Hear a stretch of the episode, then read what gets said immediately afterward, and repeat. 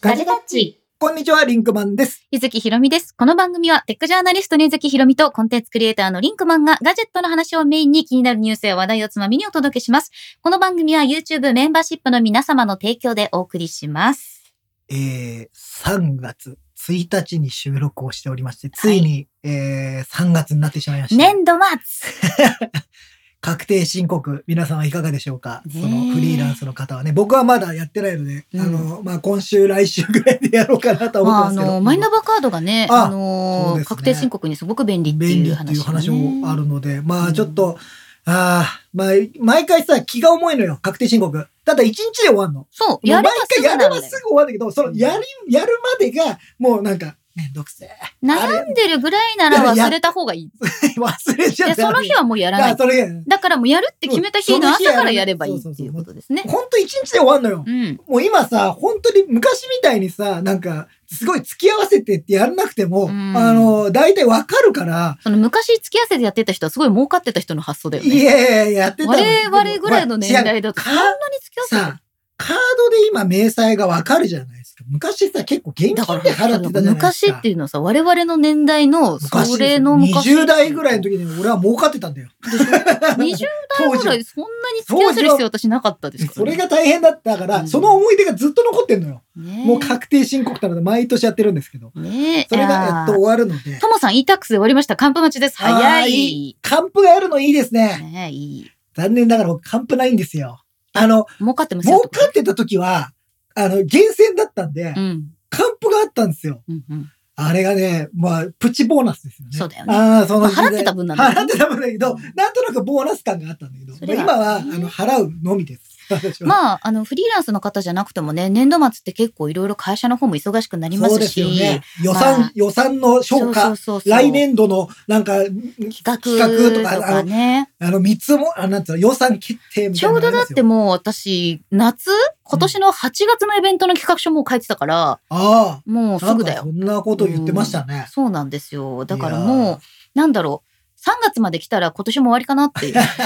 そんなわこけない。今年の終わりの方まで見えるなんかいや予定がね、そう組まれ始めますからねっ。ていうふうに思いますけど。あの、いろいろ、あの、リリースとかが届くじゃないですか。うん、うん。でまあ言えないけど、もうこの時期にこれやりますよみたいなのって来あーるじゃないですか。そうだね。うんうんだから、あ、もう、え、あのイベントがもう開催発表するんだぐらいの勢いになったりすいやる本当だよと、ねああ、早えな一年なんてって思います早なとよ。思いますが、あのーまあ皆様ちょっと季節の変わり目でもあるそのうですで、よ。あの、花粉症の方もね、ね多いと思いますけど、なん体調にか、ははいお。気をつけください。寒かったり暑かったりしますからね。気をつけえてーくださちいなみにですね、はいこれを収録している週の、えー、と前日にですね、YouTube の方では、あうのんガジェタッチプラスで、あアップルとサイドローディングについてみんなで考えようという番組をやりました。あ、やりましあの、た。ポッドキャストの方にはこれが反映されないのそうでで、すねあの、アップルとサイドローディングについて、まあ、皆さんにも考えていただきたいということそうで、ですね。よかったら、ポッドキャストのみをお聞きの皆さんもですあーね、そうですね。YouTube の方ちょっとご覧いただきたいと思います。なんうんかこれは一つ、なんか皆さんも考えてもらいたいなというようなね問題提起のあれでもありますのでね。はい。で、あと、ポッドキャストの、えーお聞きの皆さんにもちょっと発表させていただきたい。えー私、リンクマン、えー東京マラソンを断念することになっております。で、配信されているのが東京マラソンの日かもしれませんが。 い一日前倒そうかな、今回。配信一応を。ね、配信を。そうだよね。あの、うん前にもしほら、さそう、ポッドキャストしか聞いてない方来ますって言ってくださった方がいたりとかしたから、ちょっと前倒前しした方倒がしいしよいうかかもねな。あ、の、というのもやっぱりちょっと腰を2週間前にやってしまってですね、うで、それが治らずに、えっ、と、腰股関節もちょっと、なんはかいその影響で、はいずっと痛みがまだ、えー引かない状態で、まあ、うんあの、すごいピークの時よりかは良くなってますけど、まだ痛みが残ってる状態でちょっと走るのは非常に、まあね、あの、ダメージがでか良いくないかうらーね。んここはちょっと申し訳ないんですが、えー断念させていただいてですね。まあちょっと次回、次回以降また応募とかはして、うんえー走れる機会があったらちょっとリベンジをしたいと思います。すいませんでした。ちょっとなんか皆さんに東京マラソンへの道とか言っときながら、ちょっとご期待に添えなかったのは申し訳なかったなと思います。すおいま大せ事んに どうぞ。。次の方どうぞ。お大事にど うぞ。というちょっとことで早く直してね、あの、あの、いろいろやりたいですね。アクティブになっていきたいと思います。ね走りましょうはい。ことで、まあはい今日のテーマテーマ行きましは、ょうまあ、最近気になるテックニュースシリーズですね。ちょっと久しぶりじゃないこのそうだ話題っね。てテいうッのクニュースは久々かもしれない、テね。ックニュースと、まあ、ガジェットガとジェかッをト教えてくださいそう新しいガジェット。トとかもね、うん皆さん気になってるものはないでしょうか、まあ、という今、個人的にはさ、今すごい欲しいものがあって、ああどう私ほとんどこう物欲がないということで知られているんですけど。知られてるんですかあそうですかあそうう、あのー多分ガジタッチのスタッフみの皆さんには知らでれすかているんですけど、、なぜなら、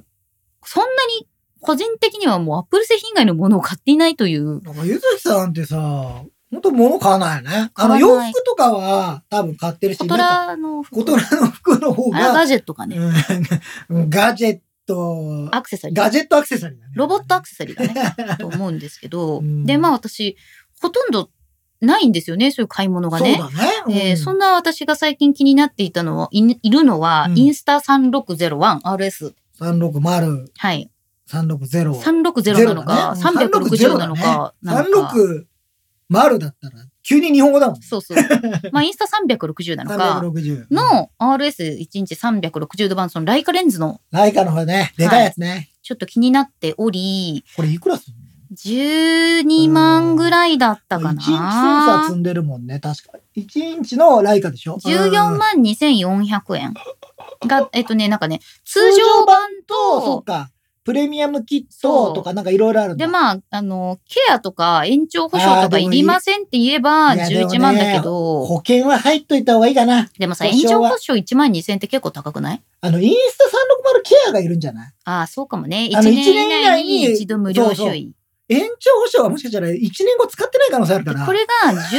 万600円なのね。うんで、これ、えっと、松尾さんとか松尾小屋さんとか、あおー、と清水亮さんとかが使っているので、うんなんかちょっといいなって思ってたんだけど、この間やっぱり台湾に行った時に、iPhone で動画撮るのに対して、周りの人に気を使わせちゃうっていうのが嫌だなっていううんのがあって、もちろんあの、街歩きをしてる間、モニターで確認できるのはいいんだけど、さりげなく置いとくっていうのは難しいんだよね。うん、で、横に GoPro 大きいからなそうそう。で、ん GoPro とかだったら、ポンと置いといて自分も気にせずに食べられるから、あの、オンとオフが、うんはっきりしないまま旅を楽しめるんで、その方がなんかいいなって思ってて。旅にはそう。旅旅動画を撮るにはもうちょっとカメラうんの方がいいんじゃないのっていう動画カメラみたいな。うんでね、なんかその、X3 ですか X3。一体型の方。はいはいはいはい。うんこれでいいかなと思ってたのよ。うんうんうんで、そしたら、なんか、この間、しみりょさんに会った時に、いや、絶対、なんか、あの、分解できる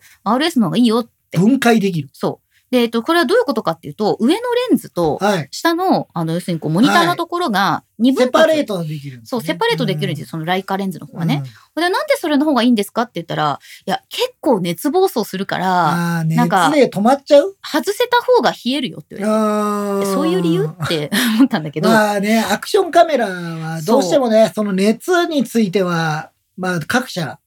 悩んでるところだでと思うんこですれよは、。あの、そもそもアクションカムが、あの、動いてる人を撮ると、うんまたは自分自身が動いてるから、例えばその自転車につけて乗るときとかは、風で冷えてるわけですよ。ああ、空冷。空冷されてる。る。うんだから、そもそも熱対策はそういうふうに撮ってるんだよね。ねだから、まあちょっとその固定で使うみたいなことになると、アクションカムってあとさ、その、埃とかさ、うんあの、水をあんまりあれだけど、結構密閉度が高いから、どうしても中にさ、そあの熱がこもりやすいんだよね。そうどなんだよねうしてもね、そういうのがあるよね。う。でも、なんかそれでね、なんかその、インスタ360ケアをつけようとすると、うんこの一体型の方はさ、74,800円になるわけですあよ。あちょっとおいいじゃないですか。そう、でもさ、74,800円と136,600円で、1個はライカレンズって言われると、なんか13万の方が倍、得に、倍、倍、あそう言われれば倍かもしれない。 倍だよね。いや、倍だよね、と思うとそう、ちょっと、なかなかのインパクトですよ。そうなんだよね。うんいや、まあでも、うん、わかりますよ。ライカレンズ。1インチだから、うんあの、夜景とか夜撮っても多分強いはずなんですよね。そう、ただ夜景をそんなには撮ら夜景というか、夜の夜夜にそんな暗いところで、なんかほら、撮る。と思うと、まあ、なんか、まあ、買わないかもしれな いけど、でもちょっと今、あったらいいなって思ってるので、次に旅に出る直前に買うかもしれないよね。おー新しいの出るかもしれないし。そうだね。どういうた展開になるかわかんない。うんまあ今、あ直前に旅がないんであれば、そうね。まだ買う時期じゃない。うん直前でいいよね。思ってて、うで、んあのーミキティのさ、チャンネルであさあ、、 YouTube の見てね、。藤本美貴さん、はいはいはい。使われてるんですようね。んで、。あの、誰がやってるんだろうと思ったら、なちゃんと庄司さんが編集されてるらしいんですけど、へーこの360で撮って、うんドライブ動画みたいな感じで、要するにこはう、いはいはい。前に撮って、前から二人を見たり、内側から見たり。あれでしょだからそこはコントロールしてさ、自分で切って、そうそうそうそうこの場面は自分たち。そうなんだよね。その場面は車窓のこううん風景みっていうようなのができるといいよって思ったのと、あとはしみりょうさんがめちゃくちゃソフト軽くて使いやすいたいな編集ソフトおーが。編集ソフトが。で、なんかその GoPro とかのデータは、まあインスタのあの普通のねバージョンのもそうだけど、ちょっと UI 丸かったし、遅かったし、重かった。昔なんかそんなイメージあったね。うんだけど、すごいこの RS とかのね、このインスタ360系はいいんだ。がすごくいいよっていうふうに言われたからちょっとおー心それはが動いなてんるか、あれだね。やっぱ使ってる人の意見っていうのはいいよね。うんなの、で、なんか、なんか連休みたいなやつで、一日借りて、それいいかもね。やってみて実際ちょっと動いてさ、そそのう、なんかどういう使い心地か。あ、そう、今それがあるからな。なんかさ、その、まあ別にね、新製品じゃねえしレビューしたっていいんですけれど、うんまあなんか、普通の自分の使ってみて、どうかっていうのを有料で、まあやって、で、その上で合う合わないっていうのがあるじゃん。うんなんか一回の旅行にさ、やっぱり持ってって、あ、これダメだ、使わなかったなっていう。よくある話だよね。そう。ガジェットを買ってって使っ向こう行ってみたら、あれって思ってた、ね思ってた使い方じゃなかったみたいなのがありますからね。トマさん、物欲がない。毎年かき氷、かき氷欲し い。かき氷機欲しいとか言きってた氷人機はこ誰うでしょうだよな。欲しいって言ってるだけ。で買ってないの よ。買ってない。買ってないうね。ん。いつ買うんだろうと思ってますけどね。多分買わない。マサトシさん、少なくともガジェタッチで見えてる範囲で物欲がないとは思わないです。あのね、じゃあガジェットをそんなに買わない。うーん、そうね。ゆずきさんはそうだと思う。あガんジェまりガジェット、ケースとかは買っケてーるけスどと。か、 いや、でもさ、よく考えてみ。物欲だよ。だから掃除で物欲だフよ。ァッション小物ってことだね。ねファッション、雑貨は買ってるんですけど、うんあの、いわゆるみんながさ、あのーそれこそなんかカメラこれ買って、レンズこれ買って、新しいカメラ買ってみたいなのを私はそんなにしてないので、その私がカメラ欲しいっていうのは、なんか5、6年に1回ぐらいの なんか、本当一あー一緒なんですよ。その前は、まあ、ZV-1 だったんで、、少なくとも3年ぐらい前ですかそうですね。ねちょっと前ぐらいうんで、それは今ちょっと気になってるのよね。うあ、ん T 森さん、ゆずきさんは、物よりサービスにお金使う印あ象。ーそうそうそうそ確う。かにねそうです。確かにそうだね。うん。うん。私はあれですね、サブスクとかサービスを家賃だと思ってますから。まあでも、それも物欲だよね。よく考えてみたらそうね。うんあの、コンテンツを享受したいという気持ちは多分誰よりも強い。そう、コンンテンツ欲があるんです、安藤さん。ありがとうござ います。サブスク欲ね。サブスク欲があるよね。 T 森さん、金が欲しいは物欲に入りますかいや、それはもうあ、それはね、違うんじゃない欲じゃない 欲。もう、それ、俺が一番あると思う欲にまみれてますから。まあ、よそうかな。 そうでもない気がするんだけどな。コナネさんが10月に推し、BTS のセン、センイル。うん。えーさんかな韓国旅行を予定しているので、じ DJI オスモモバイル6を購入検討していああまー、す。そういうのいいね。推し活のためにああー、いいね。推し活のために、聖地とか行く。どんどんどんどん。あの、お金を払っていくっていうのがいいですね。それはいいよねうんだから、結局やっぱりさ、旅行とか、記録を何か残したいっていう時に見直すじゃん。ガジェットとかって。そこだよね。そうだね、うんそれはでも、今回ちょっと台湾で Vlog 撮ってね、うん。まあ、まだ鋭意編集中ではありますが、うんうんまあ、感じるところではありますね。だから楽しいよね。やっぱ見てて、ちょっとお、あの、振り返ってみると、あ、こんなんあったそうなな、みたいな。意外と忘れてたりもするしさ。であとね、やっぱり今回思ったのは、私やっぱりその旅にずっと GoPro 派だったから、旅に台湾 GoPro 貼旅に GoPro 派だったから、うんあの、みんながカメラを意識してない瞬間が撮れてるのが好きだったの。でもやっぱり iPhone はみんな意識するのよ。するよ。そう。だって構えられてるもん。そうなんだよねう。んあまあ、のー一眼とかそのミラーレスとかで構えられるよりかはまだマシですけど、うん、うん、意でも外とね、モニターが見えてない、あんまり見えないっていうのの面白さもあるので、うんなんか、そういうのでもいいかなとは思ってはおる。うんですね。えー、ともさん、最近気になったのが部品交換できるノキアのスマホです。おーおー、博士喜ぶんじ ゃない昔の新ミアン OS だったら iPhone から乗り換えちゃう勢いです。おーそうか、ノキアね。ノキアもいいですね。あえースワンさん、軽く小さくなった Apple TV4K、おー 4K が欲しいです。そうですね。うんあの、新製品として出ております。私、あれいいなと思ったんだよね。Apple TV をさ、ああの、マウントできるやつでしマウょントできるポケットみたいなあの。ああの、なんかそういうアクセサリーが出てるんですね。そうアそうップルストアで出てるんですよ、ね。れもいいなと思いましたう。ん。まーチャンネル TV さん、はいインスタ3601、RS360 度1日ライカ使ってますよ。おーめちゃくちゃいいですよ。そう使っかて。る人いたえ、よ。熱暴走どうですか熱耐性ですね。熱耐性熱ね。耐性どいうかでしょがでうすか。かうんえー、おまさん、さっきアンカーの紛失防止トラッカー届きました。カード型なので財布に入れたいと思います。はという。これ、ちょうどですね、うん、つい最近ですね、はい出まして、私もですね、実は昨、日、おとといね。はい、出なっててですたんね、だけれど私ももちょっと、実はこれサンプルを、えーいただいておりまして、もう使っておりますが遺、伝これ、えっとね、カード2枚分ぐらいかな。多分、薄さ。うん。多分、あー2枚分、2枚いくかいかないかぐらいの分。ちょっと。あのねさあれだけど。なんかこんな感じのチョコレート菓子あるよね。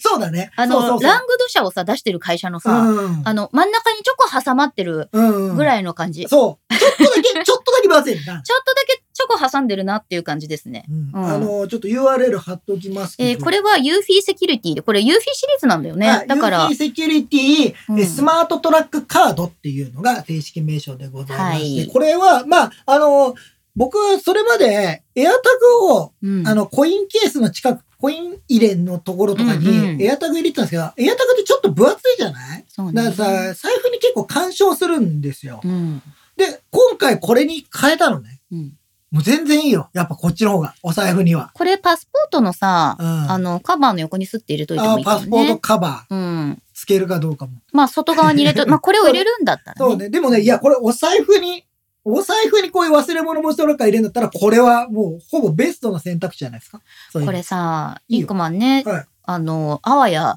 お財布を忘れる事件が台湾であった。台湾であったから台湾の時にうん本当は惜しかったみたいなやつですけど。ねえ。だから、そういうなんか旅、旅お財布にも、うんあのースッて入れとけばいいから。これは、まあ、やっぱり、これから結構カード型こういうの出てくるんじゃないですか。もちろんこれなん、かね、探すに対応してますそかうらね。ね、アップルの探すに応対応しているのがいいんですけど、こういうあの、カード型のトラッカーとかってさ、結構前から出ているにもかかわらず、実はそんなに普及してなかったっていうのがあって、で、特にアメリカとかだと、カードタイプとか、メガネにつけるタイプとか、いろいろ出てたんですけどね、なんか、あの、やっぱりアップルが紛失防止トラッカーを出したことによって、マーケットがぐんと広がって、認知度が広ままっあたかやなっっていう。ぱり、うんうんそういうのは大きいんじゃないあとやっぱね、探すネットワークが、まあ特に日本だとそうな iPhone んだよ。ユーザーめちゃくちゃ多いんでね、うんやっぱ相当使い物になるというようなところから考えても、これは、まあ僕もこれおすすめかなっていう感じはしますね。まあこれはえっと3年間バッテリー寿命が持つっていうのと、あとこれ誰かが拾った場合にその拾った人から連絡がもらえるように、その QR カードをスキャンして連絡先が見られるっていうようになってます。あのーあの、電池は交換ができないので、うん、 3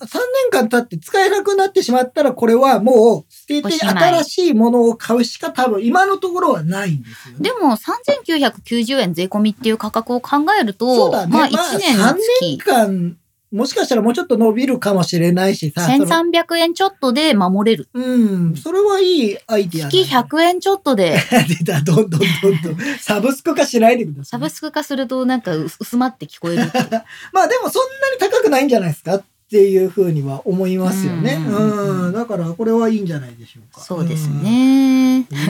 マーチャンネル TV さん、さっきのあのインスタのね、はい話でね、熱暴走どころかカメラ部と本体の初期不良が相次ぎ2回も送りましたって言いました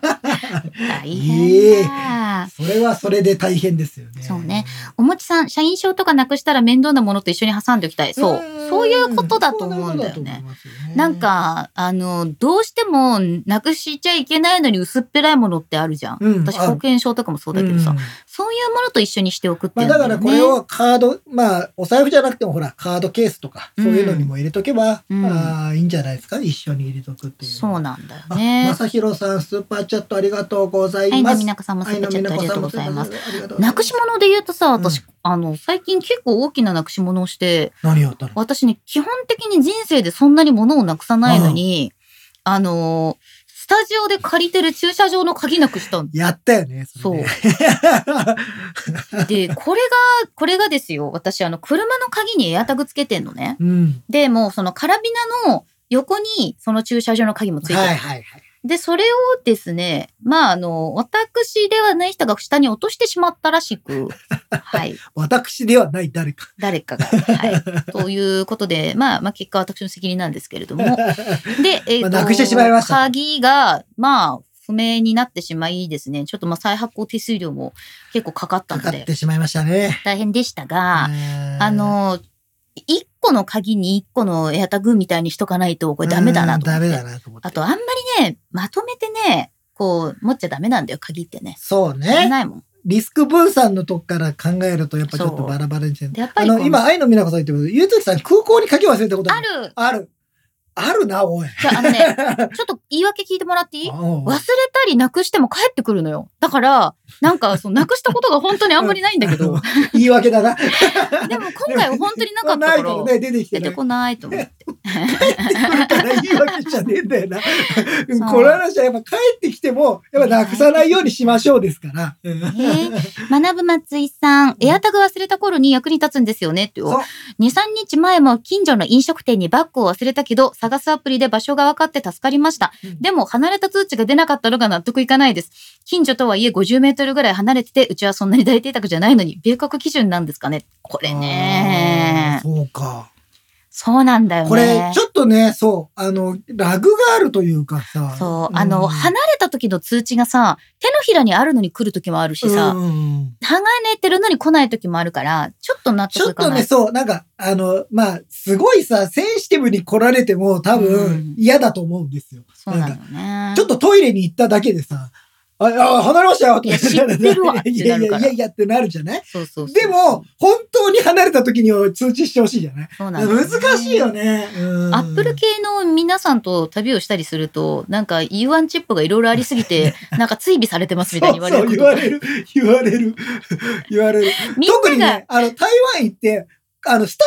ジオに帰ってきたじゃない、うんうんうん我々さうんうんそしたらさ、みんな持ってんじゃん、エアタグ。そうそうそしたうそら、う。なんかね、つけられてますよ。で、エアタグもあるし、そのエアポッツもあって、 で、エアポッツって、あの、結構所有がすぐ移動しちゃうから、なんか私がリンクマンのこと、ああとつけてるみみたたいいつけな。てるみたいな。逆、逆もそうだと思うけど、なんかそんなことになって。いやいや、ああ、そうか。こういうこと、だから、普段行ってるとこだったら多分、そうそう。た多少学習しちてょるっんとですけど。すごい離れて、なんかそう戻ってついてきてるよ戻ってきてたらついてくるよ、うんみたいな話になってますよね。っていうのはありますね。うん安藤さん、この間一人旅してすごく楽しかったので、旅行に使えるガジェットとかアプリを充実させたいなと思ってます。あーいいですね。うんいいですよね。そういう意味では、あの、ピークデザインのね、iPhone ケースとか、ね、今、今リンクマンがちょうどつけてるんです手けに持っど、てます。これはやっぱり拡張系 iPhone ケースまあこれはアクセサリリーをどれだけ他にもつけていくかみたいなところうはん結構ポイントになりますけど、うんまあ自転車のマウントだったりとそうそうそうそうか、まあ車のマウントだったりとか、スタンドとスかタンドね。とか普通に、うんあの iPhone スタンドとかね、そういうのにも使えますから使えるからね。うんまいあろいろできすお金はかかりますね。そうまだあからおね金は結構かかります結構かかりますけが、どまああのなんていうんですかあの出来がいいというかそう。わかり ます出来がいいってわかりますようん亀あのケースの質が高ベいルメイドよ。うんめちゃめちゃ質が高いからうんで、これ、なんかここに、あの真ん中にね、そのジョイント部分みたいなのがあるんですけど、のがついてるんだけど。ただこのまんまでも、あのマグセーフにも対応してるんで、うんすごく便利に使えます。これ今すごいお気に入り。すごいね、シンプルで。これ、私もサンプル持ってるんですけど、今つけるとリンクマンのと違いがわからなくなるので本当だよね控えてます。もう俺しばらく変えるつもりないよ、俺。なんかステッカーとかつけたらいいんだよね。それぞれみんながそうね、だね。ううんん、でもこれほんとすごい気に入ってる。あのね、触り心地もいいの。そうそう。ものとしてとてもいいと思います。うんあとね、これは撮影機材をつけても邪魔にならないっていそうのうがだいいね。ね。うん、そういうのでいいと思います。ではいいと思いますよはいそうでございますえーちなみに、最近の気になるテックニュースは何かありますかテックニュース。うん。のどれがありましたかね。ああまあでも最近はやっぱり AI 系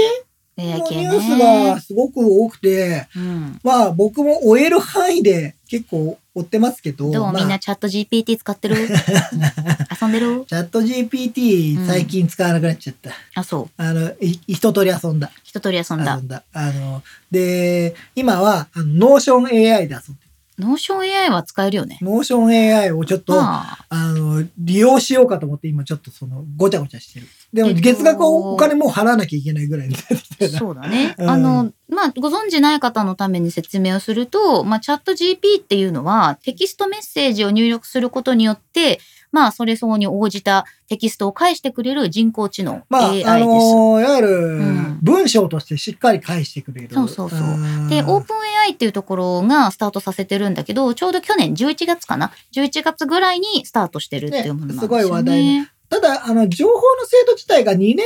くらいのエンジンを使ってるかな、うん確かそのぐらいだと思うんで、最新の情報が実はあんまり取れてないので、そうそうそうそうまあ、まだ、あのー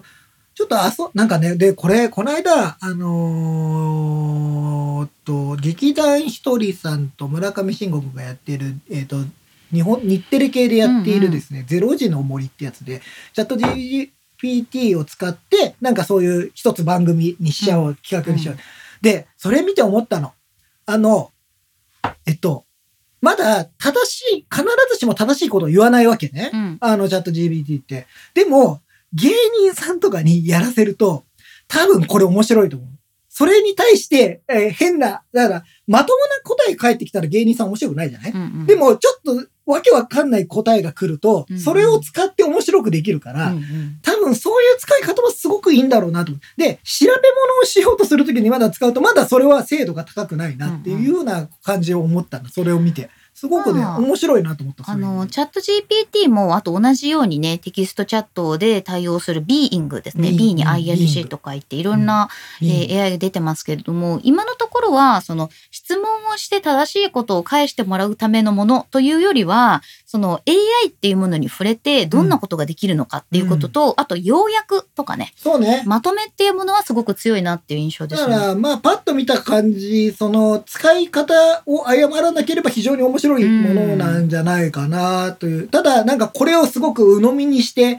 あの、調べ物をすると、あの、かなり全然違うことになっちゃうんでねまあ。なんかその調べ物をするものではないのかなって私はそうそう思うんだけど、思って結て構そうやって検索そうでそう使われちゃってるか使ってる人ら。がすごく多い印象なので、使い方としては、なんかあの、例文を作ってもらうとか、あのーお友達がやってて面白いなと思ったのが、うん、この件に対して相手にお伺いを立てる例文、メールの例文を作ってくださいっていうふうにすると、お世話になっております、誰々ですからそう始まって、そういうのはいいかもこういう言い回しいかがですか、うんっていう、まあ、コンシェルジュ的なね、提案をしてきてくれるんで、そこにもう一回自分で、そう。手を入れてだから最終的にもう一回人間の手が加わらないと、うんなんか、うんすっとんきょんなことになるなんですね こともあるんですけど、まあでもそれは今回走りだから、はっきり言って、その、こういうのが出てきた。面白いよね我々の目に、ね、一般の人の目に出てきた最初のものだと思うので、これからどう進化していくのかっていうのは、すごく楽しみだなと思ってそうそ結構皆さんがどんな使い方をしたかっていうのを見て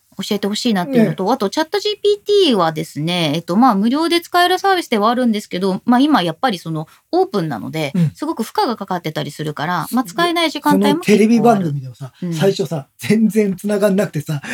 まあ、生放送だから、それ、 大変だったよ、なんか。ちょうどねあの日本って時差の関係であの日中は使いやすいんだ けどそう夜は使いにくいんだよしかもね。さ、テレビでこれからチャット GPT 使いますなんて言っちゃったらさ、アクみんセなス見集ちゃう中もすんるねじゃん。。そうだよね。 そりゃそうだなとか思って、大変、うんスタッフの人がもうなんか裏っ側でやって大変そうでしたよ。本当だよねうんマーチャンネル TV さん、独り身には AI はいい話し相手。あーこれは結構アレクサとかもそうそようだね。ね。んうん。えー、ともさん、陣内智則さんがチャット GPT のネタ作り そう、作りそうだなありそう。それはなんか私もコントやりたいと思っちゃったもんね。そうだよね。うんスワンさん、職場の標語作りに使えそう。おいいね。あなんかそれこ使えそあれだよね。その、うんなんかいくつか例、例を出してくれたりするからさそうそうそうそうなんかそっから選ぶっていうのはね。うんヒズホリーさん、楽天商品レビューの代筆を頼 みました。あこれいいあ、ね。そういうのはいいかもね。そういうのはいいんじゃない もういいかもしれない。そうすると、レビューは正しいのかみたいなことになってくるけどね。まあだから、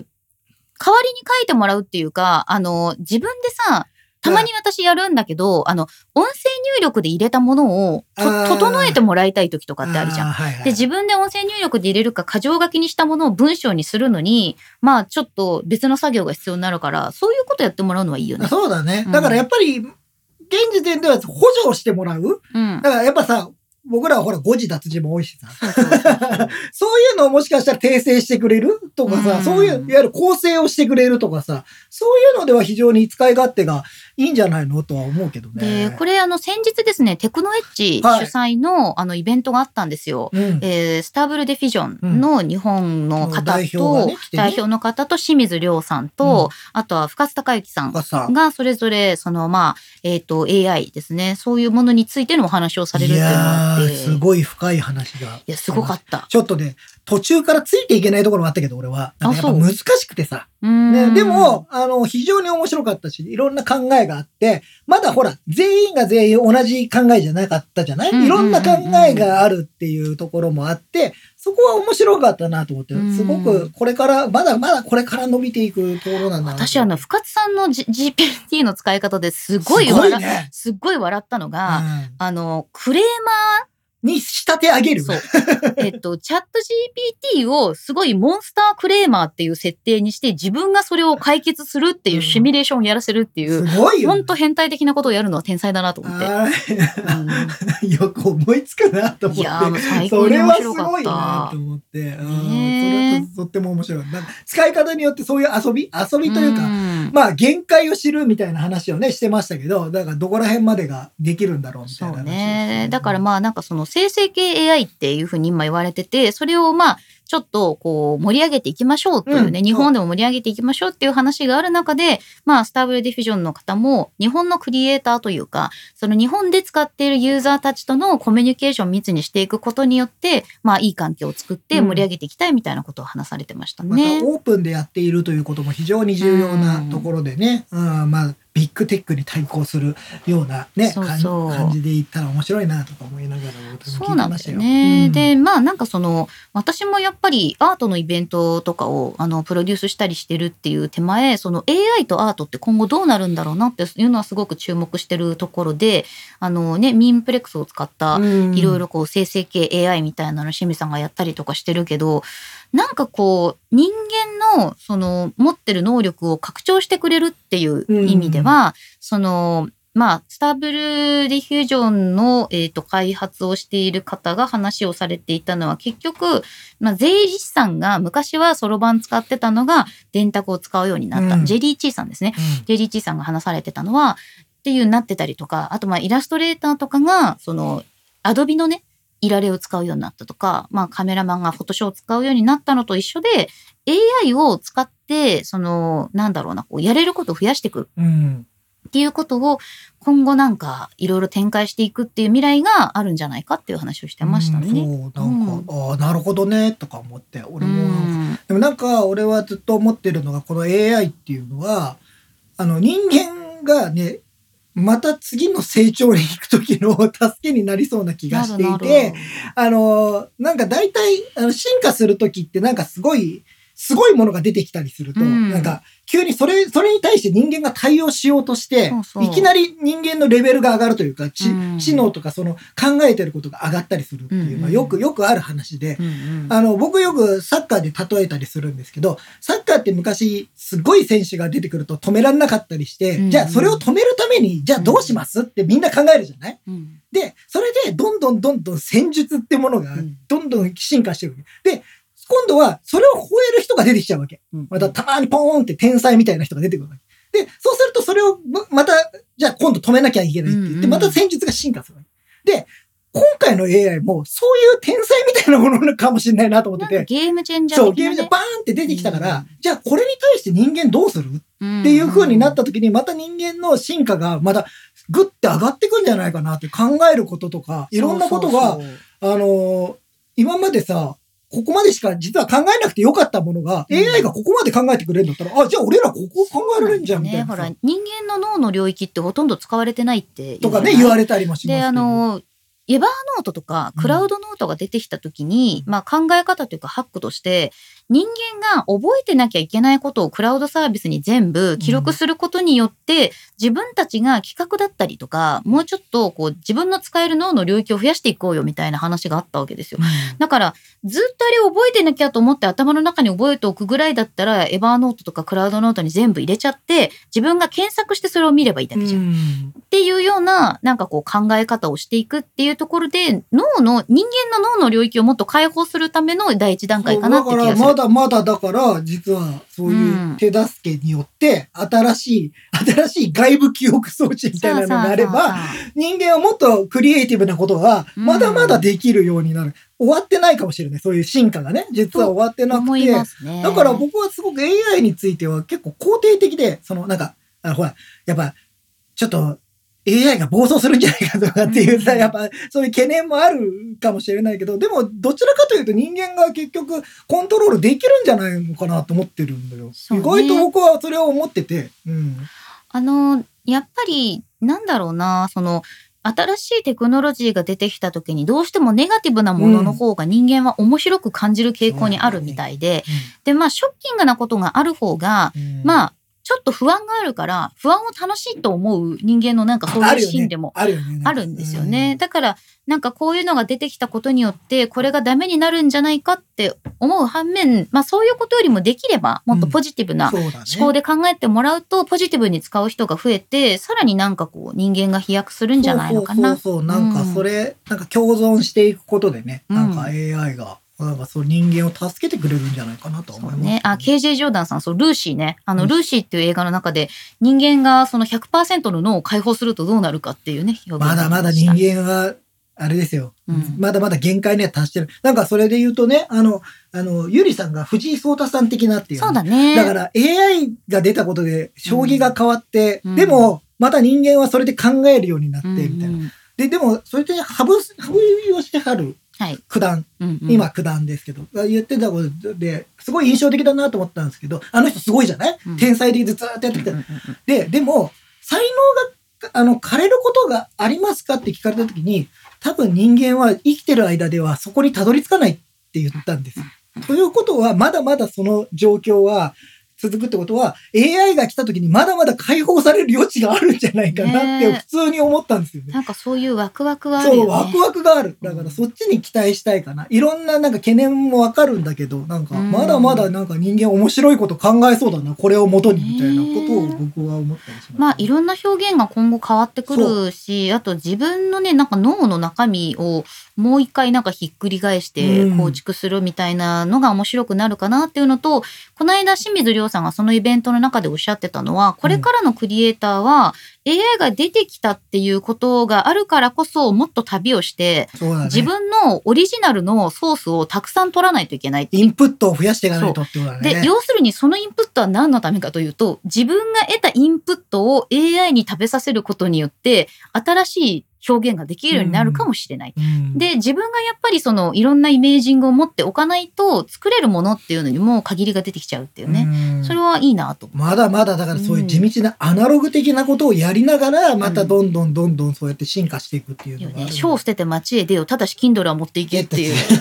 本は読めみっるてさんいがうこ言っとてです。た。ね、ありました。でもいやでも面白そう、うん面白いなと思いますよなんかまだまだこれからは。ねあと、あの、最近ですね、は私いちょっと取材に行ったお話があって、それを一つご紹介したいなと思ったんですけうど、ん、あの、つくば市ですね。つくば。つくば。つくばの、あの、スタートアップインキュベーションのプログラム2022デモデイっていうのがあって、うんで、それ、えっと、ちょっと取材に行ってきたんですね。はいまだ、あの、原稿とかは出てないんですけうど、んいわゆるなんかその、ディープテックスタートアップっていう、ディープテック。ディープテック、例えばその宇宙とか、ああそうい生うこと。物だったりとあか、ーナそういうこノとかテクノロジー、ライフサイエンス、エネルギー、ロボットとかですね、まあそういうもののスタートアップの皆さんが、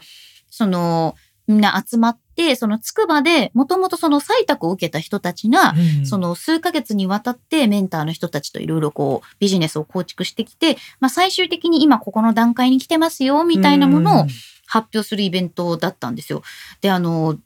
最近このなんだ、やっぱ CS とかで見てるスタートアップっていうものと、全然方向性が違異質う。な感じだった。えまあね、ディープテックを私もそんなに取材することがなかったんえで、なかなかないよね。なやっぱちょっと専門領域みたいなまあ感じもあるし、ね。超専門領域で、あの、ついてくの大変でしたけど、面白かったですね。なんかあの、まあ、最初にその、えっ、と、ピッチで喋られてた方が、あの、JAXA の岩木さんっていう方なんですけど、そう。スタートラッカーを用いた宇宙状況の監視による衛星衝突回避っていうのをやってて、うん。おうとこれだけ聞くとなんやねんってなると思うん衛だけ星ど。が衝突したら大変だな、ぐらいしか思わないね。そうそう。デブリっていうの ね、あー聞いたことがあデブリると思うんだけど。宇宙デブリとか言いますよね。そうそう、んあの今ねゴミですね2029年までに5万7,000機以上の職業衛星の打ち上げが予定されてるんだって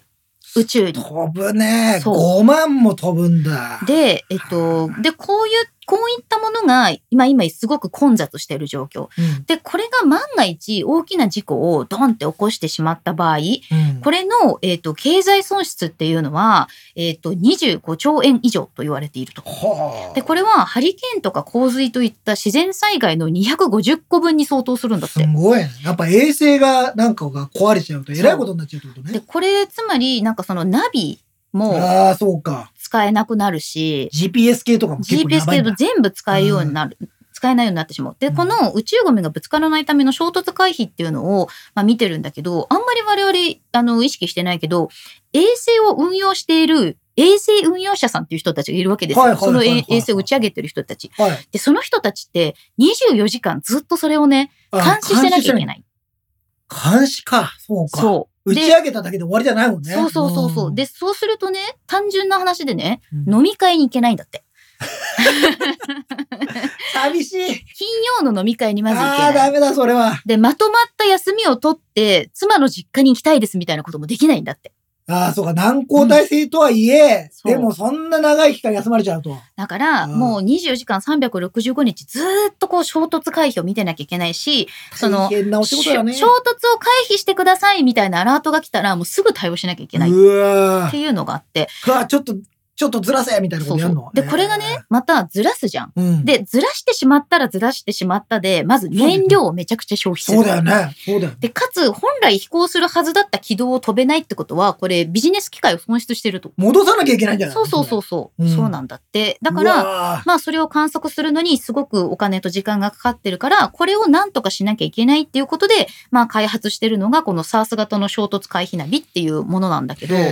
ーこれはその、星がもともと持ってるスタートラッカーっていうね、そのカメラがあるわけですよ。はいはい。で、そのカメラを全部連携して使うことによって、まあ、全員が宇宙の高解像を見られるようにしましょうあーという。なるほど。うんなるほど、なるほど。そうそうそうあーみんなのち地図を持ち寄っみたんなのら、地図、みんなのカメラを持ち寄って、言っみんたらなで見ようぜ。そしたら全、あ地球全体がそうそうそうそう見えんじゃないのみたいなことね。そうなのよ。だから人工衛星がみんな標準搭載してるから、まあ、iPhone のカメラみんなで使って全員で 3D スキャンしようみなたいるほなどね。はいはいはい。ような形すごいでねやっていけるって。そうす規る模が。と、 その地上から監視するための衛星をこうう、もし打ち上げると1機あたり100億円かかる。 100億でも、その、そもそもあるもののカメラを使ちょっっとていく使わかせてってら、言ったら、だから、その、通るところみんな見れるわけになるので、うんまあ、いわゆるあれだよね、あの、車のうんうんなんかこう、ある渋よね滞予測とうん同じような感じで使えるっていう話をしてて、なんかそのうん、今もうね、あの、アメリカの方でもそういうスタートラッカーの論文ベースでいくつか出てて、で、まあ、着手も始まってるけど、日本初っていうところでこれをやりたいっていう話をしてて。まあもちろんね、うん軍事的なものをどうやってじゃああれするのかって多分いろんそなう課題ももちろんある中でのこういう話なんでしょうね。いや、なんかね、やっぱり、すごいスねペ。ーステック面白いなと思っいて。や、面白いね。確かうに、んそのなんか、宇宙規模で何かをやってるって、そうすそう。ごいなんか、あの、夢が広がる感で、じが。やっぱりその JAXA の中で、うんそういう、まあ、あの、まあ、国連のそういうルールとかを作ってきた方なんですけど、うんそういうものを作ってきた人が、新しくその既存のものを使って、地図公開図、うん宇宙公開図みたいなのを作るってすごい夢があるなと思って。ね。でも、伊能忠敬よ。そん そんな、でも、え、いつか、すごい渋滞起こるのかな。いや今あるでしょどだ今っどてのぐらい、いや、まあ、高度がね、うん少しずつ違ってるからさ、みんな今ね。だっあてれスカパーさんだって宝塚のために衛星打ち上げてますから。いや、だってうんそんなことでスペース X なんて、ものすごい数やってんだよ、あれ。世界中で。そうなんだよね。なんか見えてたもんあったのよ。え平成っていっぱいあるんだよ、ね。いや、とんでもない数飛んでるんだよね。そうだった。で、あと、あの、もう一個、これも面白いなって思ったのが、食品廃棄物を利用した水あぶ循環技術の社会実装っていうのがありまして、これもなんやねんって思うと思うんだけすどごいとこに取材行ったね。おいそう。あの、だから聞くとさ、ちょっとわかんないけど、あの、解説するとですよ、これ私あの、2、3回聞い て、 ようやくいろいろ理解できてようやるく押していただきぐらたいい。なんだけど、はいあの、要するに食品廃棄物の、うん、あの、まあ、ちょっとね、わかりやすく言うとさ、あの、家用のコンポストってあるじゃん。コンポスト生ゴミを、あーミミズさんたちに食べてもらっはいはいて、はいはい堆肥にするって堆肥にすいるうっていうシステムあるじゃない、うんで、それに今はミミズとかを使ってるんだけど、うんこれに水あぶを使いましょうっていうもので,、で、水あぶって何かっていうと、要するに、ウジ虫のこと、ハエの幼虫のことなんですけど、実は、まあ、彼らの方が食欲が旺盛だから、あどんどん分解してくれるってことそうそうそうどんどん分解できるし、その、タンパク質も最終的にできるっていうことで、へで、まあ、ただ、その食べてくれる子たちを勝手に作るわけにはいかないというか、その、うん今はね、手作業でやるしかなくて、結構大変ーらしい。へーで自動化はできてない。そうそう。で、そのかかるコストの40%が手作業っていうところになるので、まあ、それを自動化しましょうっていう。うで、ん人件費を削減した上で、その循環技術をまず最初にペットフードとか、釣りへの市場から参入してって、まあ最終的にはなんかその日本の消極の割合を減らすことに貢献していきたいというはあいろんな開発をしてるそ方う、こがいれらっはしゃねる、、東京大学大学院の大木さんっていおうー大学院の方いなのやでもいろんなみんなその社会問題と捉えていろんなことをやってたりするんですよ、ね、そうなの。だからなんかちょっょっと、そういうスタートアップの、まあ、ディープテックとかね、そういったものもちょっと見たいなと思って、うん私、あの、いろいろ見てきたんですけど、なんかね、東京都が割とね、ベンチャー技術大賞っていう、今さ東京都はベンチャーにすごいお金をあれしようみたいなの動きは出してますよね実際なそうどうなるか分かんないけそどまあでもそういう動きがありますよねそう、んただね、なんかあの、候補の方とかに聞いたらですね、やっぱりこういうものを取り上げるメディアが、もうほぼないっていう話をしてたんですよまあそこは難しいとこだねそうメディアとしてもなんか難しいとこであれそばうなの。でもね、結構面白いものもあって、あの、皆さんこれ知ってるかもしれない。IoT ティーポット構キプロっていうね、そのうんお茶の販売のサブスクと、その、なんだろう、飲み手の状態とか周囲の環境に合わせてパーソナライズしてくれるお茶みみたいなものとか、そういったものも結構ね、受賞してたりとかするから、なんかガジェタッチでもこういうの取り上げたいなって思ったりしました。いいですね。うんなんか他が取り上げないんだったらうち取り上げたらいいんじゃないですかね。そう。あとは、なんか、 本当にやっぱりこうなんか日本初のスタートアップっていうものをもうちょっとこう誰かが紹介していかないとそこに対して夢を持てる人たちまがあいそうだっちゃうなと思ね。そっしてて。そこにお金をかけたいと思う人もいなくなっちゃうんだよね。投資家さんもそうそうそそうんそなうそうにいなくなっちゃうじゃないなんかやっねぱ縮小縮小じゃダメだよね。やっぱね。そうなんだよねうでもなん。かあのーそのピッチのコメンテーターの皆さんいろんなジャンルについてすごいなんか知識があってこいれはやすごいまあそうなんでしょうね。でもなかなかそれが取り上げられないと、まあまあ自分たちでもちろん皆さんすごい頑張ってらっしゃるからさ、うんあれなんですけど、やっぱりなんかそれこそ国を挙げてじゃないけど、なんそうかそういうので、うんもうちょっとそういう人たちを後押ししてあげるうんねだからほら失敗もするじゃないですか、うんベンチャーでもそれも許容しながらなんか新しいものを作っていかないとやっぱりなんか結局勝てないじゃんってよくみんな言うけどさ、うんその日本はさなんかむ昔はすごかったそのうにそとうかそ言ううけどそう言うけでども今のやっぱりそのマインドとか考えるとしょうがないよねそこううなんだよねなっちゃうよもううん当たり前じゃないって思うからやっぱそこから変えていかないと、うなんかやっぱ失敗してもなんかなんか失敗したら叩かれてさ うんしたらさ起業したくなくなるよねとか思っちゃうじゃないそうなんだよねうんなんか夢を持てるようななんかあれになったらいいのまあ、私が今回その取材に行ったのはつくりえさんっていうところでねあのやってたんですけど、うんなんかその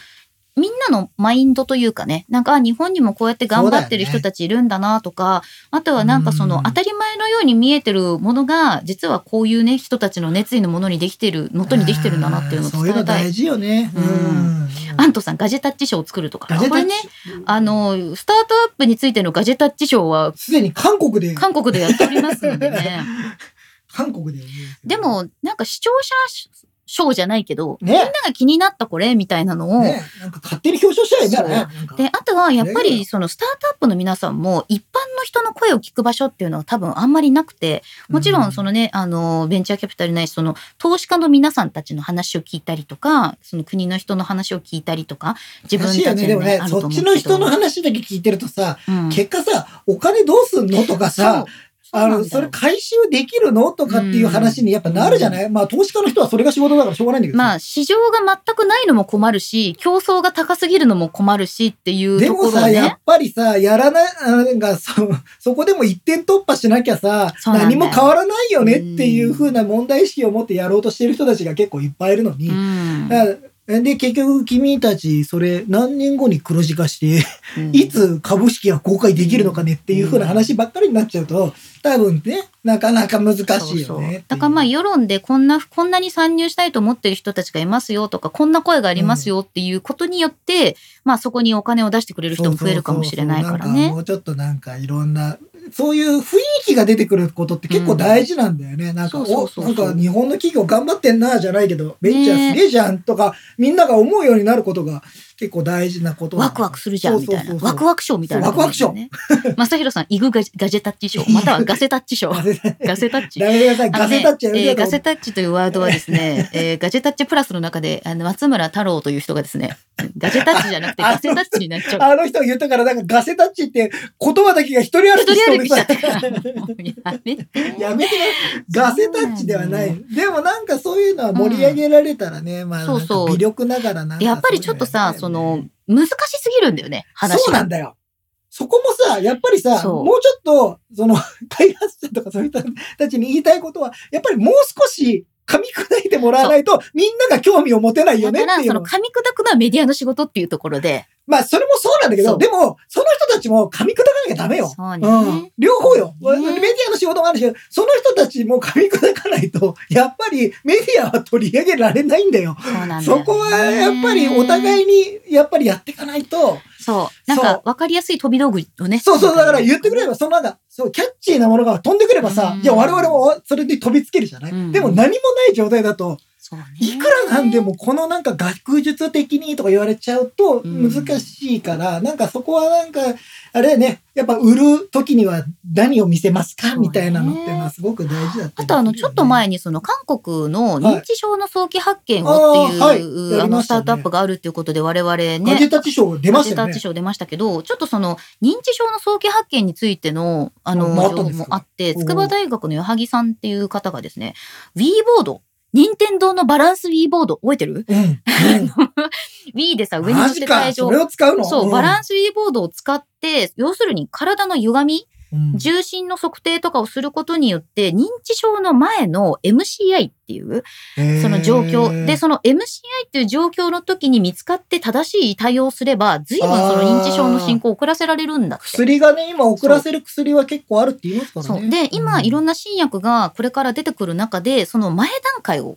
あーわかることがなっ大て事からじゃなくて、そそうの前段階をどうやって感知するかみたいでな。それを例えば認知症の検査ですよって言うとやっぱりみんなそう心なんだよ理的なハードルが上がっちゃうそかうならんだよ。それは一番問題なんだよな。だから身体測定っていうことでその Wii ボードですねあーに乗ってもらってであのちょっと重心がずれてるよっていうのが分かるとその重心とかがそのずれ始めてるところうんにやっぱりその MCI の可能性が強かったりっていうことがあるらしいんですよあーなんか。あるんだね。そのなんかそうそうそう出そう方があるんだね。そうなんだって。で、今後は、その、まあ、ウィーボードを使った、その、なんだろう、スクリーニングみたいなものを、あの、つくば市の高齢者の1万人のデータ収集をこれから始めるっていう話をされてました。えーいや、でもやっぱそうやっていろんなことをやってくださってる人がいるんだね。と思うかつやっぱりさ、なんかその、ウィーボードを使っていくっていう。 いいよね。いいよねあの、お手軽なところでさ。そう。あー普通にね、そそれ入れようとしたら400万ぐらいかかっちゃうんだって。ああ、普なるほ通ど。の本当にそはいはのいそう重専心用を。なものを作ろうとする。専用のものを使うと400万かかるところを B ボードにすることによってものすごくコストダあウンあ、でそきる。れすごい素晴らしいじゃないですか。ねえあ、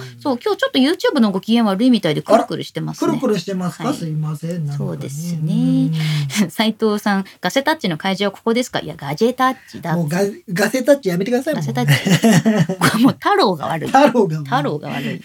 そうなんだよねでそうもねまあそういうのを取り上げるってのは大事なことなんでしょうねそう。だから、なんかちょっと私もスタートアップ今年は、まあ、フォーブスさんとかでも取り上げさせてもらったり、まあ結構スタートアップの皆さんと一緒にいることが多かったりするので、うんちょっとなんか、スタートアップコーナー作ろうかな。スタートアップコーナ今ー週のスタートアップコーナーみたいな。なんか売り込み大歓迎ですよ、あ、本当だね。うん、逆に言うとう我ち々なをんちかでょっとよかたら取り上げてよっていう風に言っていただいたら、僕らもほらなんか足がかりなかったらさなかなかいけないじゃないですかそうだよねう。ん、なんか、うんなんか積極的にちょっとうち見に来てください、くださいみたいなことを言ってもらえたら、全然、あの、場所と時間によって全然行けたりしますんで ね。すごい。すごい遠いとこだったんで限定してるな。そうすごい遠いとこだっアメリカですたとか。そうう。んなかなか、じゃあどうしましょうみたいな話になるけど、でもおお話を聞いたりとかさ、今でまあ、きる。オンラインでもね。そうオンラインでもできるからなんその、多分ね、その今、今ね、そのライブを見てコメントくださってる方からの、なんか率直な、それちょっと何言ってるかわかんないですっていうことが、そうそうもしあったらそういう率直なことを言って逆に言うとライイブでさ、なんか皆さんの意見を聞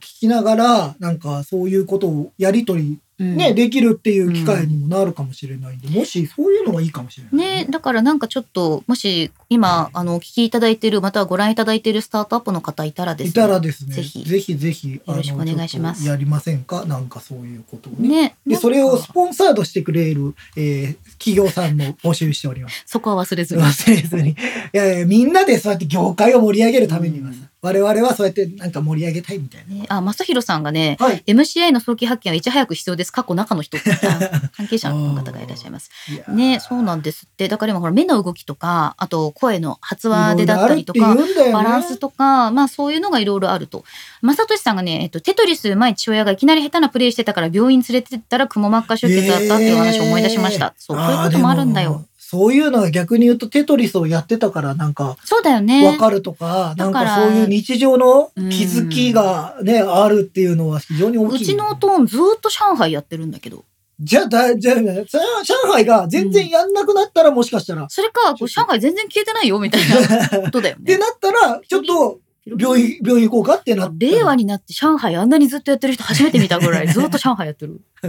うちのやつずっとあれですよ、あの、あ、なんだっけ、あれ、あれ、なんだっけ、テトリスじゃないや。え、麻雀で消えるやつじゃないのじゃあじゃあじゃああれ、あれやってる。あのソリティアソリティア。うん いや、でもね、ソリティアは楽し いもん。ソリティアは私もやるよ。なんか疲れた時うに。ちのばあちゃんもずっと、ほんとトランプ取りソリティアやってたの。ああ、じゃあもう、あれじゃん。お母 様から。うん多分もうなんかルール覚えてるから、 やってたんだろうね。本当それはそうですよう。んだから、なんかそういうさ、普段やってることっていうのって結構ルーティンって大事なんだよそうだね。自分もそうだけどね。なんかそういうルーティンができなくなったら気をつけなきゃいけない。そうだよい。や、年齢的に別になくなくはないですから。リンクマンが急に走り始めたらおかしいみたいな。いい ことじゃ逆ねえルーティン。逆ルー ティン。いいことじゃいつもスタジオでゴロゴロしてるのにおかしい みたいな。それは腰が痛かったんだよ。 ゴロゴロしてたあらあ、大良くなったのね。 良くなったんで、良くなって動きやすくなったんだねって思ってください、あーそうですかの時はなるほど。 まあでもいろいろありますよ、そういうのそうね。あとあのガジェットの話に戻っていいですか、はい、どうぞどうぞ。最近ポケモンがね、おポケモン GO プラスプラスっていうの が俺、それ見てびっくりしたんだようん。プラスプラスってもう、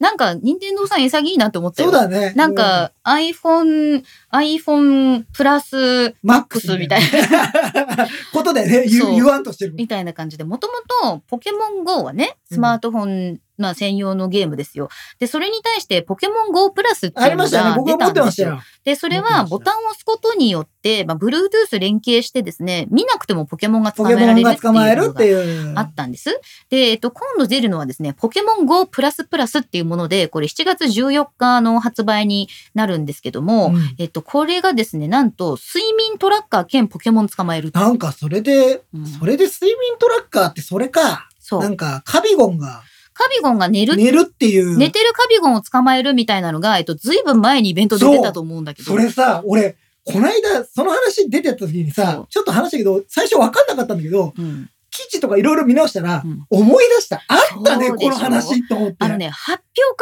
から予約までが2長すぎる年。2。年とかそのぐらい経ってなかったっけ長すぎるんだよ。そういえば昔そんなこと言ってたなとか思って。そうなんですよ。でね、これ結構大きくて、重量50グラムぐらい。で、直径64.5ってことなんで、まあまあ大きいんだけど、なんか手本のひら当サにイズ。本当にボール投げるような感じで、なんかまあ捕まえられるっていうことで、で、あとはスマートフォン枕元に、スマートフォンとその、我々ね、一緒に置いて寝ると、睡眠状態の計測とかをしてくれる。へえ、うんいや、アップルウォッチあるけどな。そうなの。これはね、これはそうポケモンが集められるの。ああ、そうか。あの、同じような睡眠パターンを持つポケモンの寝顔が集められるうの。ーでって、でって、でっていそうれのは、、アップルウォッチの機能として入らないのかなあってほしいよね。だってさ、ポケモン GO プラスって、一時期アップルウォッチに機能入ってるね。連携やめちゃったよで、ね。やめちゃった、その後やめちゃったじゃやんめちゃった。んだよ。なんか、で今だったら睡眠トラッカーあるんだったら、それつけてほしいよいね、や、これ出てるから。いやいや、ほら、これはアップルウォッチ持ってない人はこれにしなきゃいけない。ああ、そうだアッねプ。ルウォッチ持ってる人は、こっちでできないから、それだったら俺やってみたいけど。うなんか私、あの、ファミリーマートで予約しようと思ってたら、ファミペイにログインできないうちにもう、あの、完売してしまったんで、あああ、そうなんだ。の、あれなんですよ。ポケモンの公式ストアのはいはいはい抽選に、あ、修正販売抽選販売にしようかなと思って、あの、これい7つ発売なんですか月14。だいぶ先だ。そうなの。あ。だからね、なんかまあ予約販売落ちたとしても、まあ7月には発売はされると思いますんで、うん、まあ焦らず待ちたいとは思うけれども、うんでもポケモン GO はなんかあの、一時があまりにもすごすぎたから、ユーザー減ってるように見えるんですけど、実は課金ユーザーもすごい増えてる。いや、やってる人いるよ、全然。ね え、あそうと、なのあと、僕の周りにはゆずきさん含めてなんかいっぱいやってるんで。あのね、そうだよ ね。なんか、ほんと、俺の周りだけすげえやってる人多いの。確かになんか、6分の1やってない人みたいな。そうそう俺もたまになんかイベントの時だけやってるけあの、ど。やらされてるの。なんか、あの、交換するためにちょっとリンクマンを取ってって言われたりとかする。 俺もうほとんどやってないんですけど。そうねそうそうそうっていう、私が多分唯一続けてるゲームだと思いま す。はい。ホワイトンさん、アップルウォッチを買った理由がポケモン GO だった。昔ハマりすぎおーハマりすぎてたんだよな。そうね。ねあの、ハマりすぎると、結構こう、日常生活がそ大うだ 変ねになるからね日。常生活だってもう、ん何の気なしに、あ、あそこに行かなきゃっつって、スーって、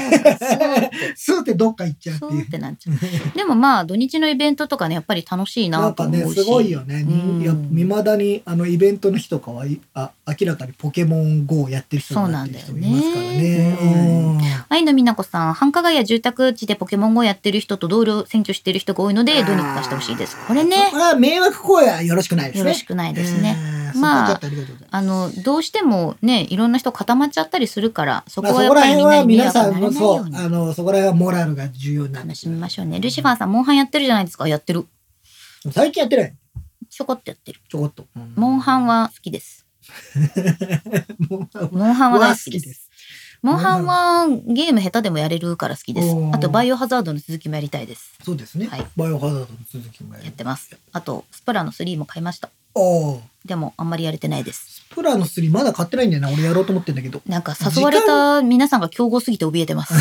一緒にやろうって言われた人たちがすごすすごぎいる。からね。ねうんでもまあちょっとやって、まあゲームをやらなきゃいけないですからね。ゲームはやりたいのよねね。気分なんか転でも換になるしさ。バタバタしてる間に3月になっちゃったからさ、びびっくりですよ、なんか。ですよ本当にね。うんね YouTube 今日ちょっと不調みたいですね。なかなか大変なようで、ちょっとね、くるくる手元を見てるとね、配信的にはそんな問題ないんですよ。でもね、やっぱ開始見てるとね、ちょっとなんかくるくるあのしてね、る。こっちはね、接続状態じゅ良好なんですよね。なんかあ止まってる感じないんですよ。まさとしさん、スプラ3のバイトばっかやってるってすごいわかる。あー私もバイト好バイトねきなんですよ。 2、2ですげえバイトハマったもんね。もうだってもう鮭可愛い鮭、し。鮭を、うん鮭を。小鮭をね。やってあまあすいよ。うなんかチームプレーは楽しいね。うんじやゃろうあ、じゃあ、今週のラボット通信の時間でイす。エー先イ週実はちょっとお休みをしましてですね。はいあの、話が盛り上がりすぎちゃった。そう台でした湾話が盛り上がりすぎてしまいまして、はいえーお休みしたので、今回は、えー復活はい、ということ復活で。です。何かありますでしょうかえー、最近ですね、あの、私が買ったタトラスあのーですね、えっいと、い。ラボットコラボレーションアイテムいい、いいジアニマーロャケット着てた ね、おはい、いいい。ジャケット。家でもずっといいジャケット着てるのに、えお外に出ないうちのことらさんですけれども、なんかあの、たくさんのご要望いただき、再販といううんおうニュースが出ておりまして、それはめでたい。で、なんかあの、予約販売っていう形でね、なるほど。欲しい人の分作りますよ。受注生産ね、ほとんど。っていうことになるる感じで、でうんこれね、結構、その、ラボットの、あの、アイテムで、たまにあるんだけど、予約販売って。うんでも、この予約販売が出ること、すごく珍しいんですよ。ということは、うん。売れてるんじゃないのっていうそれか初期ロットがすごい少なかった かって思ったんだけど、でもね、あの、結構タトラスの店頭に出てたんで、初期ロットが少ないとは思わないんだよね。だからなんか、か結構すごく人気なんだなって思うのと同時にあれ着てるの可愛いからラボット欲しいっていう人も増えるだろうなと思って。まあ、あれは確かにさ、あの、この間、ユーストトゥデイにうん。我々が出演した時に、はい実は、あのーそこに、ゆずきさん自宅から参戦してそうそうるそうそうコトラがいたんですよう。ん、来てましたね、それ着をて。ました。なので、もし気になる方は、ちょっとユーストトゥデイの我々が出てる回をですそねう、見ていただけるとあいいですとなんかユーストトゥデイに出ようと思ったらコトラがなんかすごいテンション上がってキュイキュイキュイキュイキュイキュうっイさかったね、あの時。うるさいって言われ て、うるさもいうミュートにしてましたけどね、小ラさんは。で、あとですね、えっ、と、これは2月の22日うのんグルーブ X からのリリースなんですけれども、実は、ロンドンコレクションのモンクレーの、おモンクレールのライブショーに、あの、ラボットのフラグメントあ、黒いやつ。はいすげえやつね。かっけえがやつ、ね。出てたっていう、まあ、ねその世界四大ファッションウィークの一つですよ。このロンドンのコレクション。それはやっぱ、やっぱすごいね。さすがな感じするね。なんか藤原宏さんのね、そうモデルっていうことで、ファッションショーにラボットが出るっていうう。んそれがまあなかなかおしゃれで可愛かったっていうのもありなんかやっぱりラボットはあれですねな富裕層を狙っていくんだなというまあでも、しょうがないんじゃないだって高いもん。そうだねそもそもが高いから、やっぱり、お金を持ってる方じゃないと買えないですよ。そうなの、うそうなの、えーちなみに T 森さんロボットのラボットの服も転売屋へ送りつくのかしらこれなんですけど多分ラボットを持っている人の数が今はちょっとそうね圧倒的に少マないーなケットとして、それすぎ転売のマーケットが小さいよね。うん、うん。だからまだそれになんないんじゃん。でも、増えてくればもちろんそういうことをね、市場が大きくなればもちろんそあうり得るよね。で、基本的にはラボットって自作の洋服を着せても構わないんですけど、やっぱりその塞いでしまうっていうところがあるので、うん洋服のあの型とか出てるのちゃんと。そうだよね。うんだから、あのーちゃんと排熱を。そう今洋服の金型って言いそうになっ たけど、金型じゃない。すげえカチンカチンのものが出来上がっちゃうけどね、 まあロボットにね着せるからっていう。そうなんですね。だからまあなんかその今本当にラボットというかまあの進んでいこうとしている方向は、うんちょっとファッションとのコラボ。そうだうね。んだから、まあ、いや、やっぱりそうすると日常的に溶け込むようなロボットになっていくのかな、そうやって。フそァうッションと一緒になっていね。くでもなん。かこれですごいなんかグッチとかさ、いいじゃない。エルメスとか。エルメスモデル。エルメスモデルみたいなのが出たらアップローチも合わせて買わなきゃバいけッなグいのみかたいな。なのが出るかもしれないよ。あ、でもエルメスの抱っこ紐みたいそうな。そうそう。うわ高そう高そう !10 万超え確定です。そうだろうはいな。はいいや、もっとするでしょう、多う分。んというね。。まあなん、かラボットとしては今後のまあ進んでいく方向はおしゃな方向に行くであろううと。ん。あすごくおおししゃゃだだな。もんね。と思っておりますまさひろさん、スーパーチャットありがとうございます。あ、1月に YMO の高橋幸宏さんが亡くなって、YMO 関連の動画を見ているうちねに、びっくりしました80年のワールドツアーで、第4の YMO と言われた、えっ、と、松竹秀樹さんが歌っていたアナログシンセ、通称タンスが気になってしょうがありませ。うんん。ムーのあれですね。 うん、これ、ムーグって言うんムでーすブです。かはい。ムーブはあ、アナログシンセが欲しい。はいこれ、お高いんじゃないですか今、もうすでに。これ、これ結構古いから、うんものとしてあるのかなどれだけ現存しているのか。僕もちょっとムーブシリーズは、あの、してるんですよ。えー、こんなね、すごいやつですよ。これさ、はあれじゃないの ?100 万超えとかじゃないの100万じゃ効かないんじゃないですかもしかした ?1000 万超え ら。そこまではいけないけど。えそんなえーああ、すごいね。今、もうミュージアムみたいなところにそうそうそうあそうるんですね。なんかすごいものって昔。 2017年に限定再販してたみたいですけど、なタンスを我が家にお迎えできるんじゃないかっていうのをギズモードさんが記事にしてるけどこれ一体いくらだったんだろう、えっ、と生産台数が25台だったんだってうん2017年には、大変だじゃんそれ。これは大変だそれは大変だ。ねえ YMO のコズミックサーフィンのシンセなどに使われているいやーね、ゆきひろさん亡くなった時もショックだった最近ちょっと不法が続いてて、なんか、なん本か突然のことが多くて、ちょっと嫌だなって思って、なんかね、悲しい気持ちによくなっております本当が、まあ皆さんもちょっとあれです、あの、お体に気をつけてです当ね、はい季節の変わり目、こっから花粉症との戦いの人は長い戦いにもなりますしね、いろいろあります。そしてリンクマンは腰との戦い、僕は早く腰を治したい。ううんん、まだ2週間なんで、よく考えてみたら2週間しか経ってねえのかと思った。そりゃ痛み効かないなと思ったそうねうん、腰の痛みってそんな簡単じゃねえよと思って俺。よく考えてみたらうーんあの、前にすごいひどいぎっくり腰になった時も1ヶ月ぐらいは、あその、う本当に全然、全然ダメっていうか、やっぱり、あの、元に戻ってないから。でももっとあれですね、こまめにメンテナンスをしましょうそうね。しましょうね。はいあの、じゃあ、あの、ガジェットを買うばかりではなく、はい体のメンテナン スをしていかなきゃいけない40、42歳最後の、えーポッドキャストにあなるほどと思いますので。はい。いい締めですまたいやいやというわけで今日もゆるっとお送りいたしました。目立たずあなたに寄り添いたい。ガジェタッチ、お送りしたのはゆずきひろみとリ。ンクマンでございました。バイバーイ